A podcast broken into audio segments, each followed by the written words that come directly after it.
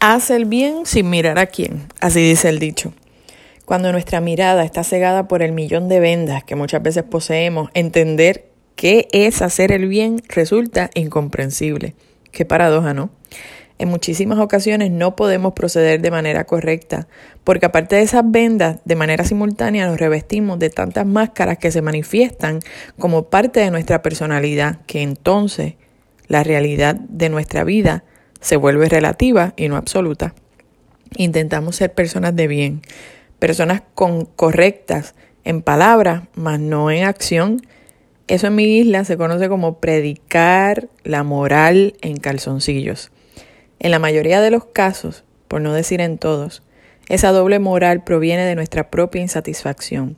El problema es que no somos capaces de entender que esa insatisfacción proviene de nuestro interior, de nosotros mismos, de la ausencia o carencia de algo, y que sin darnos cuenta lo reflejamos en nuestras en las personas lo reflejamos en las personas que tenemos al lado y mucho más si no piensan o viven de acuerdo a lo que son nuestros propios criterios o nuestras perspectivas de vida. Queremos resolver el mundo, castigar a las personas que ante nuestros ojos obran mal sin mirar cómo obramos nosotros.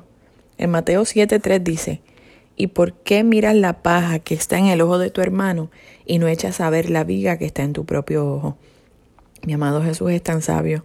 Su naturaleza divina le permite entender nuestra humanidad de una manera tan increíble y no solo la entiende, sino que nos intenta enseñar con el amor más grande que podamos imaginar él comprende que de primera intención quizás duele vivir, eh, quizás duele menos vivir con esa doble moral que a la larga tendrá sus consecuencias, que tener que enfrentar el dolor de descubrir quiénes somos en realidad para poder comenzar a vivir la vida con integridad. Habemos personas que cuando nos toca vivir alguna situación difícil, traumática, simplemente nos bloqueamos, preferimos pasar la página. Pero hacemos eso sin el debido análisis y resulta que nunca pasamos esa página, aunque, en, aunque, aunque nosotros intentamos convencernos de que sí. Entonces, son nuestras frustraciones las que se reflejan en nuestra forma de ser, de proceder o en lo que creemos que es la manera correcta de proceder de ciertas personas hacia nosotros. Queremos ser los salvadores del universo sin darnos cuenta de que primero tenemos, óyelo bien, tenemos que salvar nuestra vida para vivirla sembrando ilusión y no sombras. Creo que fue San Pablo quien dijo, porque no hago el bien que quiero, sino el mal que no quiero, eso hago. Romanos 7, 19. Eso lo dijo bajo un intenso meditar de cómo obraba su corazón, yo estoy segura, reconociendo su humanidad y resolviendo sus situaciones, porque aún haciendo el mal que no quería hacer o que inconscientemente hacía, tuvo que analizar sus situaciones, las cosas que lo llevaron a obrar mal para poderlas entender y comenzar a vivir en gracia consigo mismo y con Dios. De nuevo, comenzar a vivir con integridad. Esa sabiduría que proviene del Padre es la que nosotros carecemos por nuestra naturaleza humana. Preferimos sumergirnos en nuestras propias máscaras y seguir haciendo daño a diestra y siniestra, aunque esa no sea la intención real. Desacreditamos, levantamos falsas calumnias contra personas o a veces de manera más directa nos proponemos sabotear la vida de alguien en pro de lo que a mi entender es correcto. ¿Y todo por qué? Por sentirme que yo soy superior, por sentir que gané, por sentir que nadie me quita lo que me corresponde por derecho. Porque las cosas no se hacen como esa persona quiere hacerlas y sí se hacen como yo pienso que deberían ser. Te diré una cosa. Piensa el día que vayas a tomar alguna acción que afecta directamente a alguien, y si no encuentras un porqué más allá de pensar que lo haces porque no estoy de acuerdo, o porque las cosas no se hacen así, o es que la gente tiene que aprender, es probable que puedas entonces contestar afirmativamente alguna de las preguntas que acabo de hacer, aunque te lo niegues a ti mismo. Aún así, en algún momento te has sentado a evaluar y a considerar quiénes somos nosotros para decidir qué está bien o qué no está bien. ¿Qué creemos? ¿Qué derecho creemos que tenemos para corregir a alguien con nuestras acciones? ¿Quiénes somos nosotros para, en efecto, sentirnos con el derecho de mirar la paja en el ojo ajeno cuando yo tengo un palo de madera 4x4 en el mío? Ahora, si por otra parte entiendes y aceptas que en dada situación lo hiciste por venganza, porque alguien no te cae bien o porque es tu naturaleza incontrolable y aún así sientes que obraste correctamente, desde ahora te digo que estás en mis oraciones para que tengas la oportunidad de reconstruirte como una criatura nueva en el nombre de Jesús.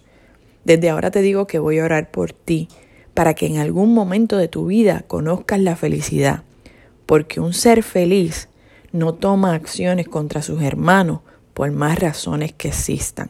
Solo los seres infelices lo hacen. Es más fácil jugar, eh, perdón, es más fácil juzgar al que tengo de frente que juzgarme yo y hacer lo que deba hacer para poder ser una persona íntegra. ¿Por qué? Es simple porque por nuestras máscaras queremos tener el respeto de la gente, queremos tener la admiración y hasta entendemos que merecemos ese respeto, aunque sea a mollero limpio. Y vivimos sin darnos cuenta que aquel que me respeta por lo que represento y no por lo que soy, está tan lleno de máscaras como yo. Es una persona tan falsa como yo. Entonces, ¿qué pretendemos? El respeto es un valor que no se gana. No confundamos la integridad con el respeto. Nosotros tenemos que vivir en acorde con nuestros valores para ser íntegros, pero el respeto es una de esas virtudes que nosotros como seres humanos tenemos que poseer para con los demás. Si una persona no es capaz de respetarse por si una persona no es capaz de respetarte por quien eres, ten la seguridad que es porque no tiene la capacidad de respetarse a sí misma. Su falta de respeto hacia ti no es un ataque personal, es simplemente el reflejo de la vida miserable que lleva. Entonces, más allá de sentirte, de sentirte enojado con esa persona, de librar una batalla a toda costa, debemos, estamos obligados a sentir compasión. Necesitamos aprender y comprender que el mal se paga con bien. El mal se paga con bien, que mucho nos cuesta entender eso.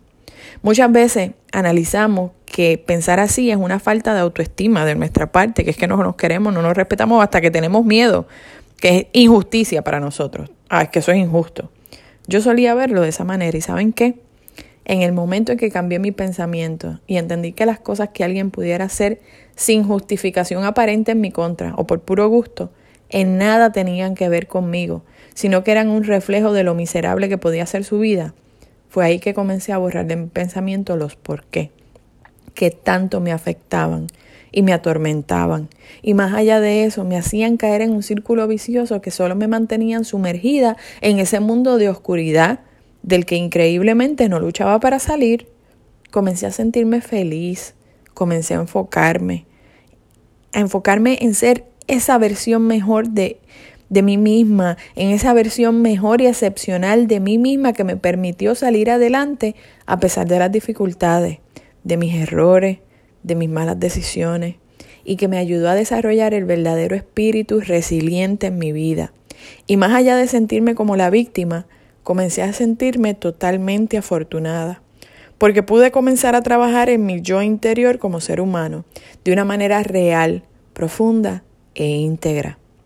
De esta manera, puedo procurar evitar que mis tristezas, mis situaciones, mis traumas no se vean reflejados en mis acciones hacia las personas y no terminar como, como, San Pablo, haciendo el mal que no quise hacer, porque ya el mal no habitaba en mí de la misma manera.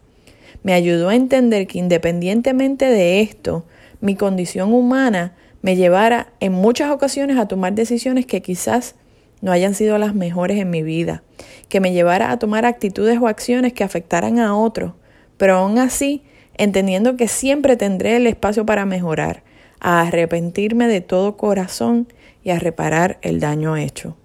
Seguir mi proceso de crecimiento para agradar a Dios, quien es mi guía, mi sustento, quien me ama y me perdona, cuando he obrado mal, siempre y cuando vea el arrepentimiento verdadero en mi corazón.